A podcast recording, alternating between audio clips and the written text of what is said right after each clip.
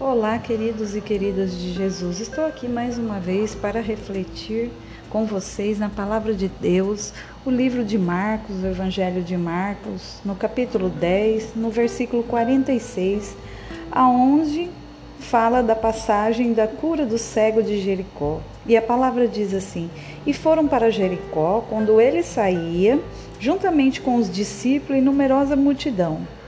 Bartimeu, cego, mendigo, filho de Timeu, estava sentado à beira do caminho e, ouvindo que era Jesus o Nazareno, pôs-se a clamar: Jesus, filho de Davi, tem compaixão de mim. E muitos o repreendiam para que se calasse, mas ele cada vez gritava mais: Filho de Davi, tem misericórdia de mim. Parou Jesus e disse: Chamai-o. Chamaram então o cego e disseram-lhe: tem bom ânimo, levanta, ele te chama. Lançando-se de si a sua capa, levantou-se de um salto e foi ter com Jesus. Perguntou-lhe Jesus: Que queres que eu te faça? E respondeu o cego: Mestre, eu quero que torne-me a ver. Então Jesus lhe disse: Vai, a tua fé te salvou. E imediatamente tornou a ver, e em seguida foi para, com Jesus para a estrada fora. Uma palavra muito, muito linda, muito, de muito exemplo para nós, né? Às vezes no começo da nossa conversão nós estamos é, cego, né? Nós não enxergamos direito, nós não temos nitidez das coisas do céu, das coisas do alto.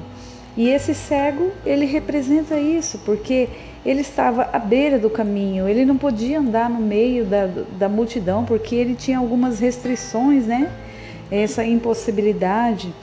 E ele fica, ficou à beira do caminho, mas ele usou tudo que ele tinha, que era a voz, para chamar a atenção de Jesus. Ele clamou a Jesus. Outra coisa que, que chama muita atenção é que ele conhecia a divindade de Jesus. Porque quando um homem gritava filho de Davi, é porque reconhecia aquele profeta como o Messias. Somente o Messias poderia ser chamado como filho de Davi. Esse cego reconheceu a divindade de Jesus. Outra coisa que chama atenção ele lançou da sua capa e foi imediatamente ter com Jesus.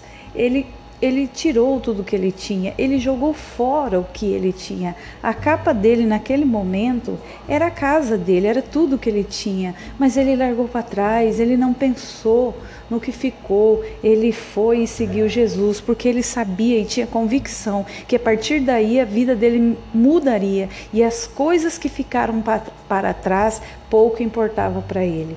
Uma terceira coisa que me chamou a atenção desse cego foi que ele recebeu o que ele queria mas ele não deu as costas para Jesus. Ele continuou seguindo Jesus pela estrada fora. Muitos de nós às vezes recebemos a bênção de Deus, mas nós deixamos de seguir Jesus. Nós não mostramos a gratidão por tudo que ele fez por nós. Nós não reconhecemos esse essa gratidão. Nós não temos essa gratidão a Jesus e continuamos seguindo. Muitos de nós vamos a, a buscar na a casa do Senhor, recebemos a bênção de Deus e não voltamos mais e não seguimos Jesus e esquecemos do que nós recebemos. Que essa palavra venha encontro ao seu coração, trazendo reconhecimento, reconhecimento da divindade de Jesus, deixar para trás, porque o reino de Deus é a prioridade na nossa vida e seguir Jesus e as demais coisas o Senhor acrescentará. Que a graça e a paz do Senhor Jesus esteja sobre a sua casa, sobre a sua vida, sobre a sua família. Meu nome é Eliane e sempre estarei aqui com você, levando a palavra do Senhor aos necessitados.